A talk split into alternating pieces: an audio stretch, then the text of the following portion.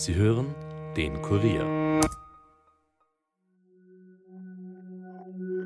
Hallo bei den Fakebusters. Mein Name ist Birgit Zeiser und heute wollen wir uns mit Weihnachten beschäftigen, zumindest im ursprünglichen Sinn. Wir gehen heute und auch in unserer nächsten Folge den großen Mythen des Christentums auf den Grund. Eine Frau empfängt unbefleckt ein Kind von Gott. Das Baby wird in einem Stall geboren. Drei Weise aus dem Morgenland werden von einem Stern zum Geburtsort geleitet, um ihm die Ehre zu erweisen. Wenn man einmal genau darüber nachdenkt, klingt die Weihnachtsgeschichte, wie wir sie heute kennen, nach Fantasy. Dennoch ist Weihnachten für viele das wichtigste Fest des Jahres und das war es auch schon Jahrhunderte vor Christi Geburt. Wie kann das sein?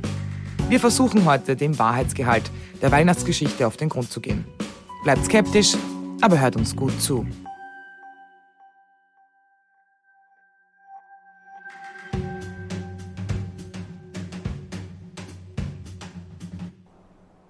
Fürchte dich nicht, Maria, denn du hast Gnade bei Gott gefunden. Nun siehe, du wirst ein Kind empfangen und einen Sohn gebären, und du sollst ihn Jesus nennen. Er wird groß sein, und er wird der Sohn des Höchsten genannt werden. Und der Herrgott wird ihm einst den Thron seines Vaters David geben, und er wird ewig über das Haus Jakob herrschen und seine Herrschaft wird niemals enden. Wir schreiben den 25. März des Jahres Null. Maria, die in Nazareth lebt, wird von Engel Gabriel besucht, oder besser gesagt, er erscheint ihr. Er sagt, dass sie die Auserwählte ist und ein Kind empfangen hat. Es ist der Sohn Gottes. Dieser Tag wird in vielen Konfessionen auch als Tag der Empfängnis verstanden. In der Bibel wird dieses Ereignis im Lukas-Evangelium beschrieben.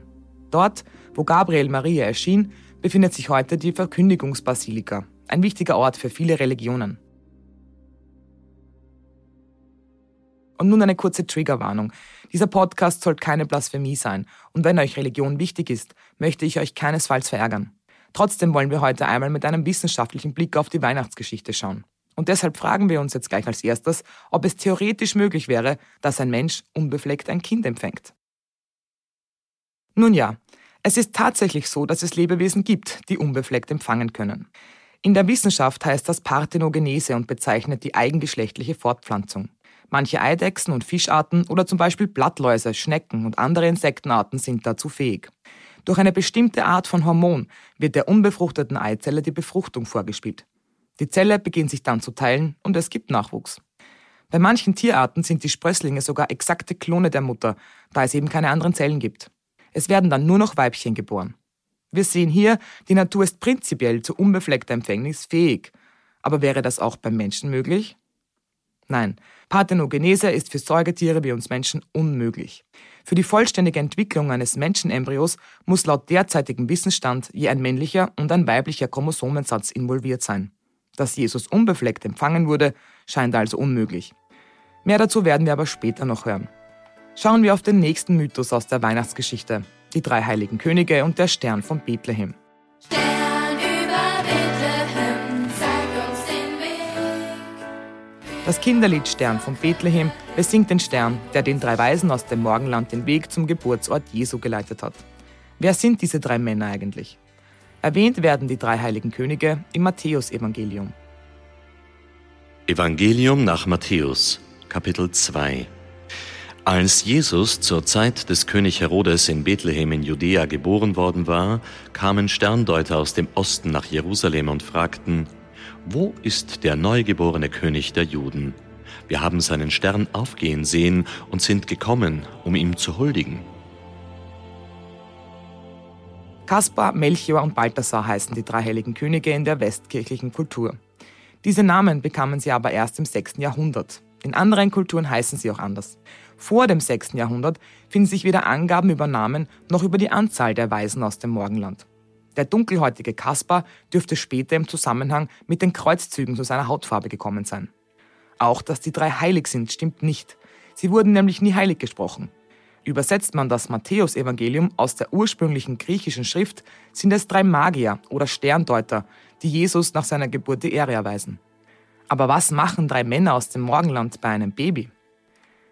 Ein Erklärungsansatz bezieht sich auf das Wort Magier. Im iranischen Arsakidenreich, das 250 vor Christus bis 224 nach Christus existierte, wurden nämlich Priester als Magier bezeichnet. Die Griechen und Römer verehrten sie als gute Wahrsager und Sterndeuter. Sie sollen wiederum von der jüdischen Gemeinde in Babylon beeinflusst worden sein, weshalb sie auch einen ganz besonderen Titel für Jesus benutzen, nämlich König der Juden. Laut Matthäus soll dieser nur von Heiden benutzt worden sein.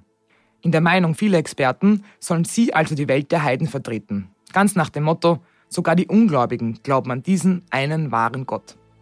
Und was ist mit dem Stern, der ihnen den Weg gewiesen hat? Da Jesus geboren war zu Bethlehem in Judäa zur Zeit des König Herodes, siehe, da kamen Weise aus dem Morgenland nach Jerusalem und sprachen, wo ist der neugeborene König der Juden? Wir haben seinen Stern aufgehen sehen und sind gekommen, ihn anzubeten. Und siehe, der Stern, den sie hatten aufgehen sehen, zog vor ihnen her bis zu dem Ort, wo das Kind war. Dort blieb er stehen.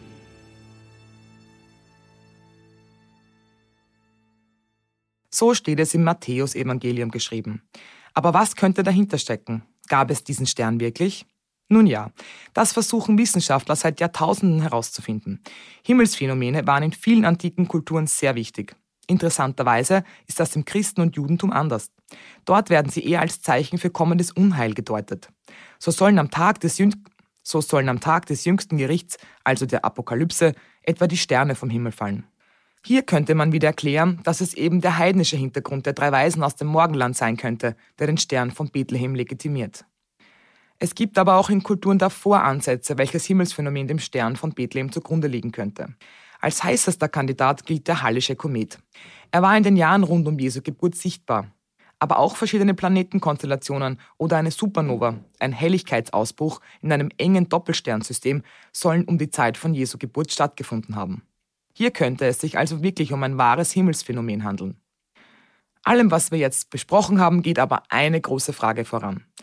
Gab es Jesus eigentlich wirklich? Und wenn ja, wann genau und wo hat er gelebt? Beginnen wir die Suche nach Antworten vielleicht am besten vor seiner Geburt. Denn auch da wurde bereits Weihnachten gefeiert, zumindest so etwas ähnliches. Und damit kommen wir noch einmal zurück zu den Sternen. Schon in der Antike feierten Kulturen die Wintersonnenwende. Am 21. Dezember gibt es jedes Jahr den kürzesten Tag und die längste Nacht. An diesem Tag wurden die jeweiligen Sonnengottheiten gefeiert. Dieser Brauch zog sich weiter bis etwa 500 vor Christus, als die Römer ihren Sonnengott Sol zelebrierten. Das Fest fand dann am 25. Dezember statt, so wie jetzt Weihnachten.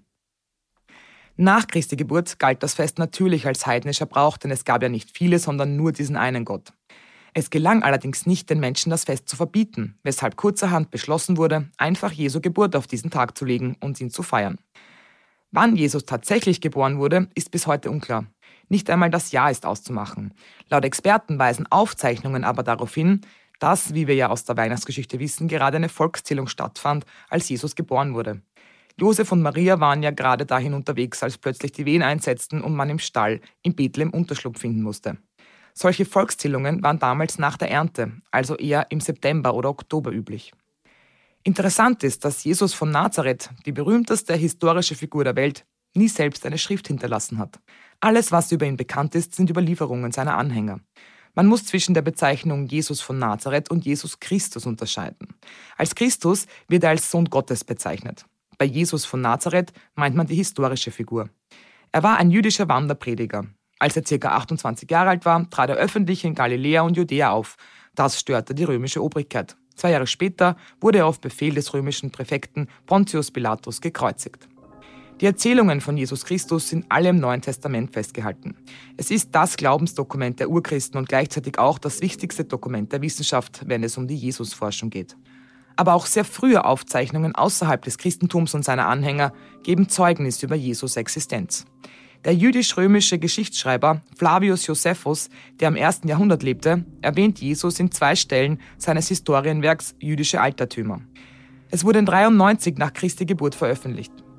Josephus erwähnt darin Jesus von Nazareth und beschreibt ihn wie folgt. Um diese Zeit lebte Jesus, ein weiser Mann, wenn man ihn überhaupt einen Menschen nennen darf. Er vollbrachte nämlich ganz unglaubliche Taten und war der Lehrer aller Menschen, die mit Lust die Wahrheit aufnahmen. So zog er viele Juden und auch viele Heiden an sich. dieser war der Christus. Und obgleich ihn Pilatus auf Betreiben der Vornehmsten unseres Volkes zum Kreuzestod verurteilte, wurden doch seine früheren Anhänger ihm nicht untreu, denn er erschien ihnen am dritten Tage wieder lebend, wie gottgesandte Propheten dies und tausend andere wunderbare Dinge von ihm vorhergesagt hatten. Und bis auf den heutigen Tag besteht das Volk der Christen, die sich nach ihm nennen, fort. Dieser uralte Text wird von vielen Historikern als Beweis für Jesus Existenz herangezogen. Und ja, zugegeben, das Buch wurde nicht viele Jahre nach Jesus Leben veröffentlicht. Es leuchtet also ein, dass hier tatsächlich von Jesus von Nazareth die Rede ist. Gibt es noch mehr Beweise für seine Existenz? Das bespreche ich heute mit meinem Fakebusters-Kollegen Armin Arbeiter und ich freue mich sehr, dass er heute wieder mal zu mir ins Studio gekommen ist. Hallo Armin. Ja, hallo Birgit. Freut mich auch, dass wir wieder mal gemeinsam eine Folge machen. Armin, was hast du denn da herausgefunden? Also es gibt ja schon vor Josephus Aufzeichnungen über Jesus, nämlich vom Historiker Tallus. Das war so um das Jahr 55. Ein mehrbändiges Historienwerk in griechischer Sprache, in der Jesus erwähnt wird. Es ist spannend, dass es jahrhundertelang als fix angesehen wurde, dass es Jesus wirklich gab. Also, dass er vielleicht ein Mythos ist, wurde erst dann im 18. bzw. 20. Jahrhundert populär. Man nennt das die sogenannte Jesus-Mythos-Theorie. Soweit, so verständlich.